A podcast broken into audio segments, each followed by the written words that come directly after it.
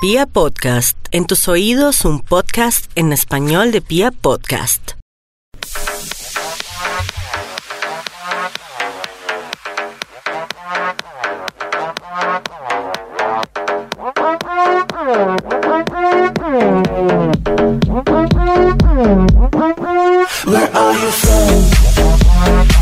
Buenas, bienvenidos a un nuevo episodio de K-Pop Way. ¿Cómo les va? Eh, estamos en piapodcast.com también a través de bombradio.com. Espero que estén muy bien en la tarde, noche o día que nos estén escuchando.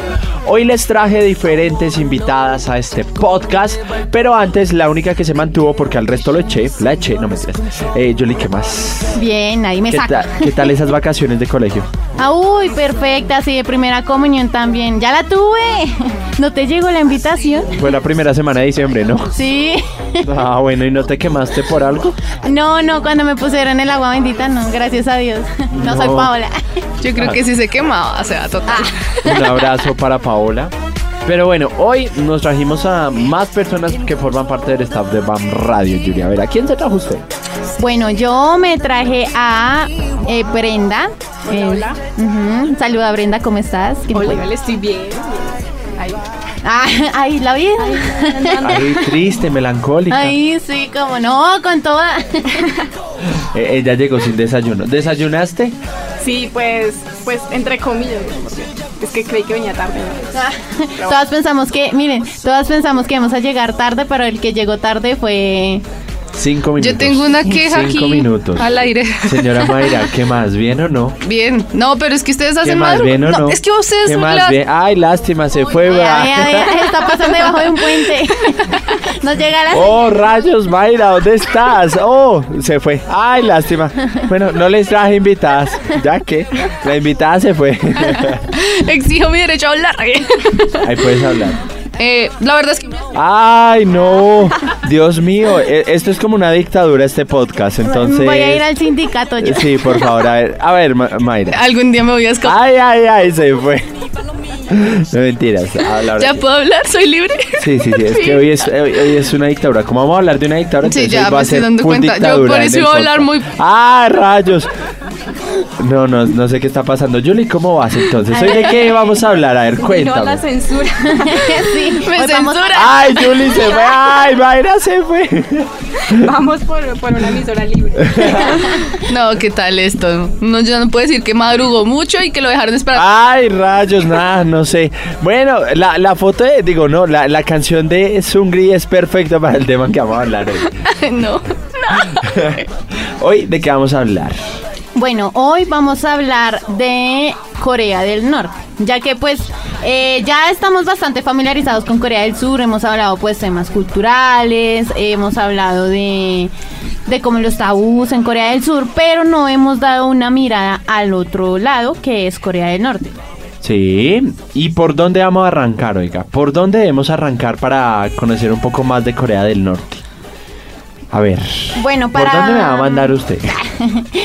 Bueno, para conocer Corea del Norte yo digo que es mejor Mayra empezar desde hace unos años, o sea, no desde el actual presidente, sino un poco más, para entender por qué Corea del Norte es como es en este momento. Empecemos. O sea, la dictadura ahí andando. Bien macho. Desde el, el abuelo, ¿no? Comenzamos desde el abuelo. Desde Vamos el a dar tips de cómo escapar de Corea del Norte. No. ¿Nos estás escuchando en Corea del Norte? Si ustedes me escuchan y no nacieron en la Corea equivocada, pues sí. Ay, Pero es re hardcore. eso es muy fuerte porque familias se separaron. Sí. Durante la guerra de las Coreas muchas familias se separaron, lastimosamente algunos quedaron en Corea del Norte, otros estaban en Corea del Sur, que fue cuando empezaron a hacer la limitación para las dos Coreas. Pero bueno, Zona desmilitarizada. arranquemos, la DMZ. A ver, Julie, empiece a ver, empiece a ver. ¿O quién empieza? Ya, ya vio a Brenda, entonces va a empezar por Brenda. A ver, Brenda, a ver, de una al agua, eso sin anestesia. Ay, ya, me echaron el agua patas. Bueno, pues en Corea del Norte comenzamos con el abuelo, que es Kim Il-sung. Este señor, pues después de que, digamos, se dividieron las dos Coreas, eh, comenzó como una especie de dictadura Sí. con la doctrina Juche. ¿En qué consistía la, la doctrina Juche? Eh, se reiniciaron los años, este señor era súper narcisista. Entonces los años se comenzaron a contar desde la fecha de, de nacimiento de él. Literalmente era como un Jesús coreano. Entonces, Sí. desde, desde que Antes de el y poder- después de. Sí, Sí, literalmente. Pero espere, espere, espere. Ustedes hablan del abuelo. ¿Cómo así que el abuelo? O sea, hay, ¿es una familia la que está ahorita reinando Corea o cómo es el caso? Exactamente, la familia de los Kim. Entonces el primero con lo que empezó pues todo este tema de la dictadura fue el abuelo Kim Il-sung. Exacto, y luego sigue pues el hijo y, bueno, padre e hijo, serían como los tres que están ahorita. O sea, que cuando muera el hijo posiblemente vaya a ser el que le sigue, o sea, el heredero, pues. Exactamente. Pues eh, ahorita mismo el actual presidente tiene solo una hija. Una hija pequeña, pero él no lo dice nada a los medios, no sabe. O Las sea, hijas no pueden es gobernar. tan- es tan secreta su vida que no se sabe el nombre de la hija. Nada, nada. Él no deja ver nada de su vida. Nada. nada. Oh my God. Exactamente, o sea, solo supimos que él tenía una hija, fue por un periodista que lo fue a ver y se le soltó ese dato. Ah, no, no fue un periodista, fue un jugador de básquetbol. O sea, es, es como cuando Juan le apaga a uno el micrófono, ¿sí? Sí, literalmente. momento que va a decir, ay, Véalo, véalo. Pero bueno, eh, Kim En la dictadura cerquera. Eh, eh, sí, Dios mío. Kim Il-sung empezó pues toda esta este tema de la dictadura desde 1948, que fue cuando pues nació Corea del Sur, eh, pues después de la Segunda Guerra Mundial, pues que las Coreas se dividieron. Que esa guerra duró tres años, ¿no? Aproximadamente. Entonces él tenía así lo que nos decía Brenda, la, doctrin- la doctrina Juche. Y eh, él era así muy narcisista. Incluso él renovó toda la cuestión del estudio, entonces los estudiantes no podían leer nada que él no hubiera escrito. Solo estudiaban poemas que él había escrito, solo podían em, estudiar la vida de él. O sea, él decía que todo por y para el pueblo. Esa era su doctrina. Exacto, además de que mandó a hacer o sea, una estatua súper grande de bronce de él y la gente de hecho tiene, digamos, si uno es turista y va y visita Corea del Norte tiene que llevarle un ramo de flores a la, a la estatua y ponerla o sea, es como, como alabar, venerar a un dios o algo así. Sí, digamos, cuando Kim Il-sung murió en el 94, eh, toda la gente de pues toda la gente se reunió en la plaza donde le habían, pues donde estaban haciendo el funeral. ¿Qué es lo que pasaba? Si ellos no lloraban como a grito herido, como, sí, como si literalmente se les hubiera muerto la madre, eh, los asesinaban enfrente de todos. Si no sufrían de verdad. Oye, no. Sí, o sea, la- usted, uno ve los videos y se ven unas señoras llorando así re desgarrado, pero no porque realmente les haya dolido, sino porque les tocaba. Les toca, sí. O sea, si no lo haces, te vamos a matar igual. ¿no? Sí, Ah, llora. Y no.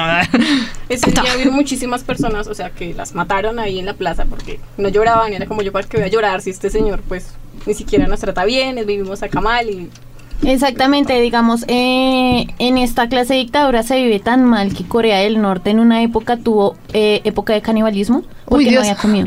No había comida literalmente. Eh, la economía era pésima, era una terrible. época dura para Sí. los coreanos Pero- en ese momento, porque los únicos que se mantenían a flote eran los de Pyongyang, que era la capital. Pero esperen, a ver, yo soy un poquito negada para la historia.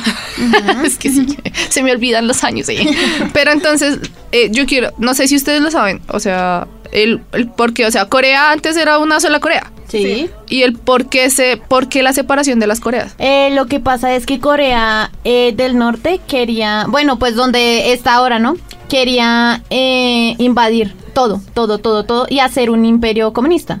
Entonces por eso fue que decidieron separarse. Ah, entonces, claro, los eh, o, o sea, está lo- la cosa opresora, la- el movimiento opresora. Es una opresión Los política. rebeldes. Exactamente. Además de que Corea del Norte pues dice que como que Corea del Sur son unos vendidos porque hay militares pues estadounidenses en Corea del Sur. Entonces son como que no, es que Corea del Sur está al lado de Estados Unidos y Ah, Y eso es algo entonces- que, que agradecen mucho los coreanos, eh, los surcoreanos. Siempre que les preguntan que ellos, eh, ¿qué opinan de los militares estadounidenses? Porque hay muchas bases estadounidenses en Corea del Sur. Ellos dicen que gracias a la protección norteamericana es que ellos han podido avanzar en 60 años, que es lo que ya va la guerra, o lo que lleva el armisticio, de silencio, de desmilitarización y demás. Dicen que por esa protección que le brindan en Estados Unidos o los estadounidenses, ellos han podido avanzar tanto. Y recordemos que Corea del Sur es una de las potencias mundiales y en 60 años se recuperó como uno de los países eh, más importantes del mundo y que maneja la economía mundial. Culturícese Eh, con BAM. Exactamente. Digamos, eh, la razón por la que Corea del Sur pudo surgir tanto como surgió en estos momentos y Corea del Norte no. Es pues por lo que dice Juan, que Estados Unidos también los ayudó en cierto punto. Sin embargo, como Corea del Norte ha tenido tantos problemas, sobre todo con la nuclearización, Sí, que eh, los tienen prácticamente encerrados. Tienen la, la visión de que entre más armamento tenga, más protegidos van a estar. Exactamente, a pesar de que ellos tienen el apoyo de China, eh, no han podido, sí, no han podido avanzar porque, eh, pues, obviamente, pues, el resto del mundo los tiene ahí quietos, controlados. Digamos que aquí también pasa la, vaina, es que ellos son muy herméticos con sus cosas y se encierran. Si hablamos tanto de China y Rusia, son países que se abren, obviamente manteniendo su propio sistema de gobierno, ¿no? Que es, no sé si es, es socialista o comunista en China. Creo que En es China socialista. comunista. Comunista. Comunista. En Rusia es igual, comunista. Pero ellos permiten exportación, importación y demás cosas con el exterior sin cerrarse a ellos. En cambio, Corea del Norte es totalmente diferente. La importación y exportación que hace es únicamente con China. No hace nada más. Y Sí. lo que pasa es que en Corea del Norte, o sea, con la doctrina Juche, pues es muy de autodependencia. Entonces es como que todo ellos. todo Por solamente. y para el pueblo. O sea, esa frase siempre se les quedó grabada. Por Venga. y para el pueblo. Otra cosa, yo sé La que camarada Julie. yo sé que Colombia también participó ayudando a En Corea, pero no sé en cuál, o sea, No, en la guerra de las de Corea. Coreas, de Corea, por eso, pero ayudó a Corea del Sur. Sí. Entonces por eso es que tienen un monumento a los soldados de Colombia allá, ¿no? Exactamente, porque eh, pues eso, bueno, habían problemas y Estados Unidos fue el que mandó a... Porque pues Corea del Sur eh, lanzó como el, el llamado, ¿no? De ayuda. Entonces Estados Unidos, eh, pues va a sonar mal, ¿no? Pero nosotros somos el patio trasero de Estados Unidos. Sí, Entonces, total. obviamente a nosotros nos mandaron, bueno, no a nosotros, sino pues a nuestros soldados. Y sí, varios murieron. O sea, yo digo que es muy fuerte ir a un país donde no conoces cultura, lenguaje, nada. Papito, a vaya, y me hace el mandado por el pan allí a Corea del Sur. Prácticamente y- Estados Unidos y dijo regresa. eso. Vaya, salve a Corea del Sur, me trae mil de pan y vuelve. Y, fue una, Eso. y una de las cosas que pasó es que en las guerras, eh, eso duró tres años y hubo un tiempo en donde Corea del Norte recibió demasiado apoyo de China que ya estaba cogiendo mucho territorio de Corea del Sur. Eso hizo que tanto Estados Unidos como los surcoreanos se vieran acorralados en ese momento a tal punto de pedir ayuda a otros países para poder recuperar los terrenos perdidos y ya empezar a hacer la, eh, la limitación del territorio porque ya vieron que eran muchas las pérdidas humanas y dijeron, venga, espere, espere, tenemos que parar porque esta gente ya estamos matándonos muchos. Esta vaina no da una solución. No solo surcoreanos, norcoreanos morían, sino también gente muy extranjera. Que además, eh, si tú vas a Corea del Sur, eh, ellos son muy agradecidos con los colombianos. Son una de las naciones más Sí. agradecidas con los colombianos por la ayuda brindada en la guerra. Ahí voy, Corea. Exactamente. Entonces, pues todo eso pasó eh, eh, antes del 48. Después del 48, pues bueno, el abuelo, que es Kim Il-sung, después de que él muere en el 94, lo, bueno, llega el padre. El padre se llama Kim Jong-il. Mm, eh, Él era un poco diferente, o sea, eh, sí siguió pues con toda esta cuestión de la dictadura y de la doctrina y estas cosas, pero él era muy influenciado por Estados Unidos, digamos, a él le encantaba lo que era el cine de Estados Unidos, le encantaban mucho las películas de James Bond, él se veía las premiaciones, los Óscares, cosas así. Eh, pero el problema es que él era muy extremista, porque de ese gusto, de hecho, ese gusto en el cine, él mandó a secuestrar, fue a un director, a un director y su esposa, surcoreana, Sí, para mandó a que les hicieran películas y que él fuera como James Bond, Sí, y sí, sí. cosas así. Que Tun, turun, dura, tun, o sea, tun, eh, lo secuestró en una gala. Lo peor es que Sí, fue en una sí. gala que lo secuestró. O sea, están en una gala, recibió supuestamente la invitación para que fueran a visitarlo. Cuando es que, punto, me secuestrados y no pueden salir del país o los matamos. No. Él los llevó para que hicieran, digamos, como todo ese recorte de esto cinematográfico de Corea, pero él quería ser el. Sí, como el, el personaje principal, el protagonista de todas. y de ¿Ven por qué porque uno desconfía de todas las invitaciones? Ajá. Sí, A mí me envían una invitación, Si no, los primero gala, Ah. no vayan. No, además de que es que lo gracioso de Corea es que de Corea del Norte es que ellos son muy, pues, exactamente como dijimos antes, son muy encerrados, pero eran como que nada del occidente, no pueden tener nada del occidente. Entonces a la gente le prohíben muchísimas cosas adentro de Corea del Norte. Pero lo que son los, digamos, los líderes sí pueden hacer muchas cosas, como decía Juliana, pues eh, se tiene este señor y le gustaba, le gustaba muchísimo el cine, le gustaba muchísimas cosas. Ah, con Kim Jong-un, que es el- ahorita el líder actual, o pues presidente es igual, pero entonces es como que ellos sí pueden tener y pueden hacer de lo que quieran, pero la gente está muy limitada, la gente no puede hacerlo. La gente está muy limitada a lo que el gobierno le dice. Digamos, em, había una vez un discurso de una chica norcoreana que logró pues eh, huir y ella decía que en, en las épocas de, de Kim, de Kim, ¿qué? ¿Cómo era? de Kim Il-sung, no, que de Kim Jong-il, eh, a una amiga de, de su madre la habían Kim. matado en medio de la plaza por ver un programa de televisión occidental. O sea, era así de, de estrictos, que no, no podían, solo los líderes podían. Entonces era un poco irónico cuando el mismo líder podía incluso hasta traer eh, gente de afuera que le hiciera pues sus eh, obras cinematográficas, cosas así. No. De hecho, pues se dice que la gente ni siquiera goza casi de electricidad. La luz se utiliza más que todo pues para alumbrar la estatua, para alumbrar unas que otros monumentos. Y la gente no tiene internet, no tiene nada de eso. Pero- los que tienen internet son los de pues lo del líder. Tienen como una intranet. Pero mira que a pesar de eso, en Corea del Norte son eh, todos son alfas- alfabetizados 100%, o sea, no hay nadie que no sepa hablar o no sepa leer, ¿sí?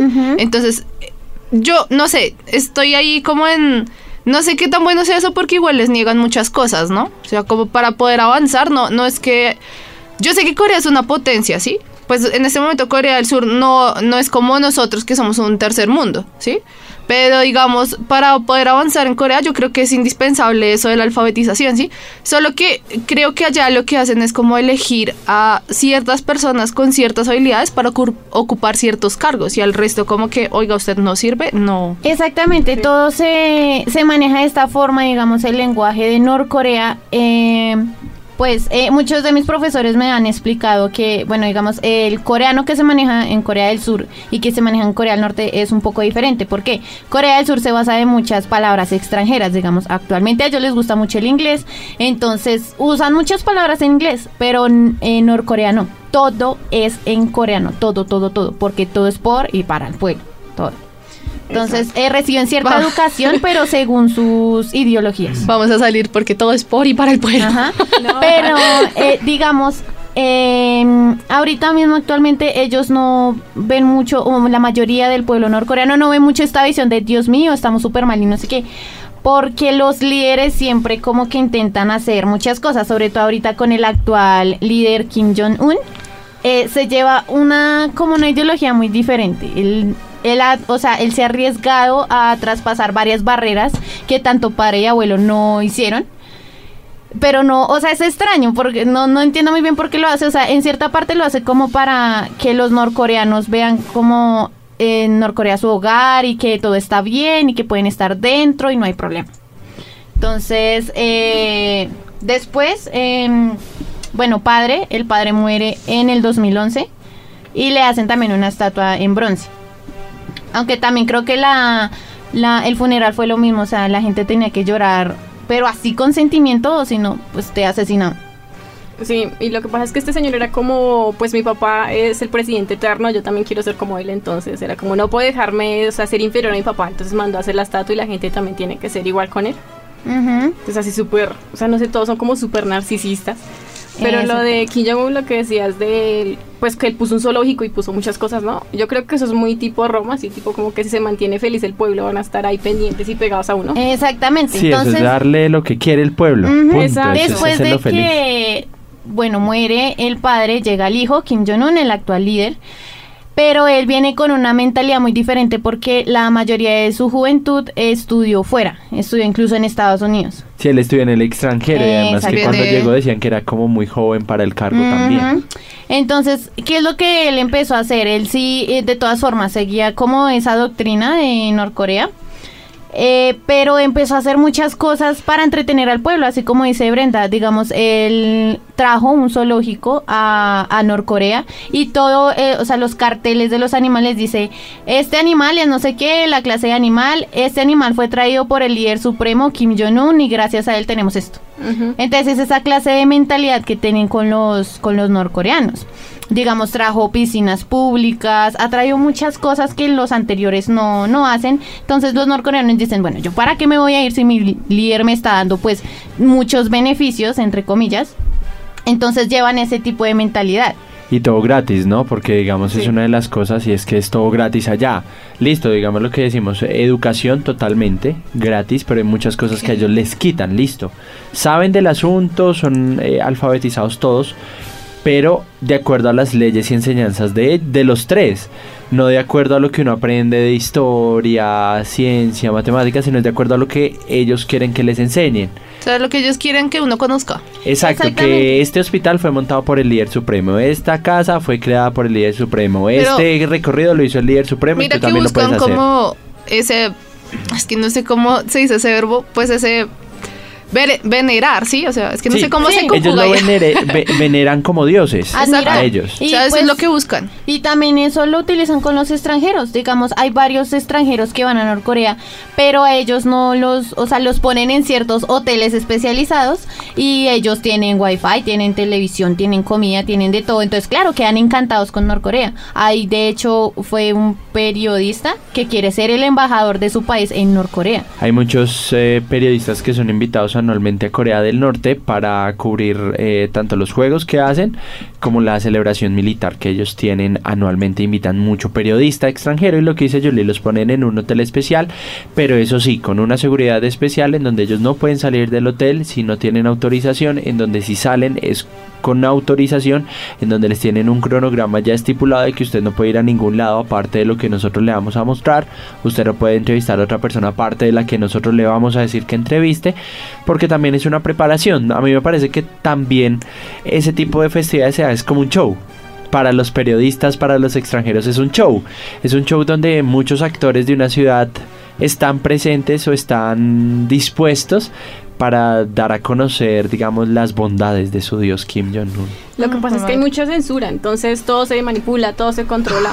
Además de que, pues, como dice Juan, la gente, digamos, ellos no le pueden preguntar a todo el mundo, la gente ni siquiera les puede dar entrevistas. Digamos, cuando hacen el recorrido, la persona que los lleva, pues, para conocer la estatua de los líderes y todo eso. Todo lo que responden es como, digamos, si les preguntan como, bueno, ¿qué pasa porque está faltando tanta comida? ¿Qué pasa con, con el hambre que hay Eso en no Corea del Norte? responden. Exacto, entonces no lo responden o simplemente dicen como, no, es que esto si es orden de mi presidente eterno, todos estamos bien desde que mi presidente eterno lo quiera, algo así. Todo lo que responden es tipo así, todo el presidente eterno, o sea, Kim, Kim Il-sung, que es el presidente eterno. Todos ellos creen así, es como, sí, es como un dios. Exactamente. Entonces, últimamente, eh, en la actualidad, con Kim Jong-un se han logrado cosas, ex- eh, como decir que, digamos, los, los norcoreanos nunca pensaron que sucedería como un padre y abuelo. Digamos, eh, Kim Jong-un, eh, como se aprobó la marihuana en Norcorea. La marihuana es legal en Norcorea. O sea, tú puedes fumar y no te van a decir nada. Tú puedes consumir, no te van a decir nada. Otra de los aspectos es que él busca a veces, es que eso es un, un va y viene, va y viene de, bueno, sus relaciones con Estados Unidos y con Corea del Sur. Digamos, algo que permitió el líder y que yo dije como, Dios mío, fue cuando él eh, trajo, a, a- de hecho, a las chicas de Red Velvet a, a un, eh, las trajo para que hicieran un concierto y él las conoció, ellas se presentaron. O sea, son cosas que uno dice, Mm, ok, o sea, él está tratando de, de, de te- o sea, de jugar eh, como ese ajedrez, por así decirlo, pero con sus estrategias. Es, es algo, yo, yo cuando, y eso sí es una opinión personal, cuando se mostró tan abiertamente a la visita de Estados Unidos, desmilitarización de su país y demás, yo dije, no, esto no, o sea, una persona cambia de un día para otro, después de estar amenazando, y una persona cambia de un día para otro. O sea, cuando permitió las negociaciones con Corea del Sur, que esto, que lo otro, después del problema que pasó en la zona desmilitarizada, que un soldado norcoreano pasó a Surcorea. Ese problema que estaba tensionante, él lo dejó a un lado, inició charlas y yo dije, oiga, espera, espera, esta vaina es... O sea, esto está muy complicado o esto es muy raro, a no ser que ese soldado tuviera información que, mejor dicho, el man necesitaba devolverlo, pero con condiciones especiales. Pues no sé, para mí es algo muy raro que él esté tan buena gente con un país al que amenazó mucho, al que dijo que iba a destruir, que ya tenía misiles que iban a alcanzar la capital, a una nación que quiso invadir como Corea del Sur, porque durante esos tres años y los posteriores, Corea del Norte siempre intentó de alguna u otra manera invadir a Corea del Sur en la zona desmilitarizada. Cuando ustedes ven, hay mucho documental de la zona desmilitarizada muy bueno, muestran túneles que cavaban los norcoreanos para llegar a Corea del Sur. Muy De hecho- extremistas. No, y de hecho esos túneles ahorita son zona turística. Ya Sí. con las con las negociaciones los abrieron para zona turística. Entonces, Pero vengan la que gente puede yo- ir y conocerlos. Yo leí por ahí en unas últimas, como en unas últimas noticias que salieron, que habían quitado varios puestos de militarización entre las fronteras de Corea del Norte y Corea del Sur. O sea, habían como pasado los militares del sur al norte y del norte al sur muy pacífico. Sí, digamos que cuando tú ves la zona desmilitarizada, es simple. A, a donde estás tú, por decirlo así, que. Mayra está a mi- En a- una al esquina, frente eh. mío, a- y nos separa solo Brenda. Punto, ya. Allá está Corea del Norte, acá está Corea del Sur, y lo que hay en el medio es una edificación con una mesa. Y ya, tú entras ahí y ahí empiezan las negociaciones. Pero como digo, a mí me parece la verdad demasiado raro todo lo que está, lo que ocurrió en ese momento con Corea del Norte y lo que ocurre, porque sigo diciendo, un dictador no cambia de la noche a la Sí. mañana a no ser que haya pasado algo. Exactamente, o sea, el día que Moon Jae-in, que es el presidente de Corea del Sur, y Kim Jong-un se dieron la mano, se abrazaron y se vieron en la frontera, fue algo totalmente extraño por lo que los, lo que les digo, la situación con Norcorea va y viene, va y viene, sobre todo en el aspecto de Estados Unidos cuando Trump llegó al poder, porque ellos tienen una lucha de orgullo impresionante, o sea, es y es netamente orgullo, porque uno no cede al otro. Entonces, digamos, a veces como que sí, a veces no. A veces reunámonos, no, ya no, ya no quiero, usted hizo algo, usted, o sea, la última movida era que ellos iban a reunir, Kim Jong-un y Trump, pero no, después eh, Norcorea eh, amenazó una zona marítima y Trump dijo, no, ya no vamos a hacer nada, ya No, y no. Trump está diciendo no hay que afanarse ahorita para las negociaciones con Corea del Norte. Entonces digamos ¿Cuándo?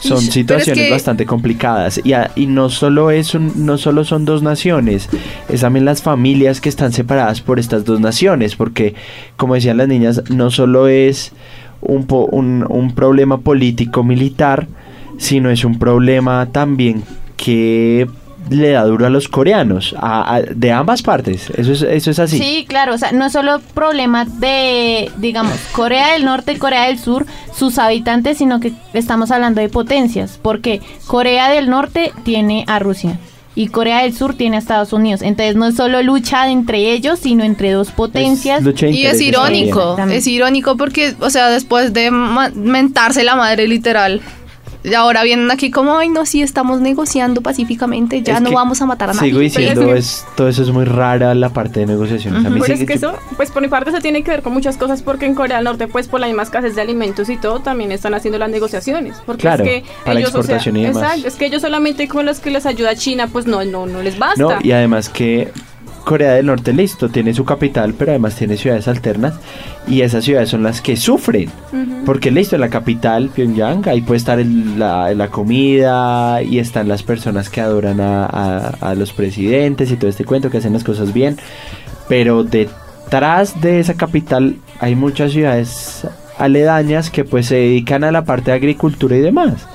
Y si no hay para sembrar, pues se va acabando poco a poco la comida. Exacto. Además de que hay un señor, bueno, una entrevista que hicieron por CNN a un ex eh, guarda, digamos, de seguridad de Kim, Kim Jong-un, que vivió como los dos lados, digamos, el lado de ser guardaespaldas y tener todos los lujos de pues las personas que están ahí a la mano de, pues sí, de- del líder supremo. Eh, también vivió la parte porque es que él, digamos, él contaba que eh, eran, digamos, el líder era muy bueno o malo cuando quería hacerlo. Entonces, digamos, él contaba que una vez a, un, a uno de los guardas, a uno de los soldados, les dio, o sea, literalmente lo mandó a fusilar solamente porque utilizó el cenicero que él tenía. Entonces es muy hardcore porque ni siquiera pueden utilizar el elevador, no pueden utilizar nada y también decía que cuando quería simplemente les daba lingotes de oro a la gente. Exacto, es esa actitud extraña de Kim Jong-un. Yo todavía no lo logro entender, digamos, a padre y abuelo, yo ya los entiendo. Y yo ya entiendo, bueno, es la doctrina Juche que ellos tienen, o sea, yo los entiendo, pero Kim Jong-un es un misterio. Yo creo que es más por lo que, como ustedes decían antes, que ha estudiado como por fuera de Corea, o sea, es como un revuelto ahí entre varias culturas en las que él ha pasado, entonces yo creo que está ahí entre ese bipolarismo cultural. decirse. Podría decirse. Bueno, la gente que quiera opinar lo puede hacer ahí abajito de, de, de- de este podcast. ahí lo puede hacer.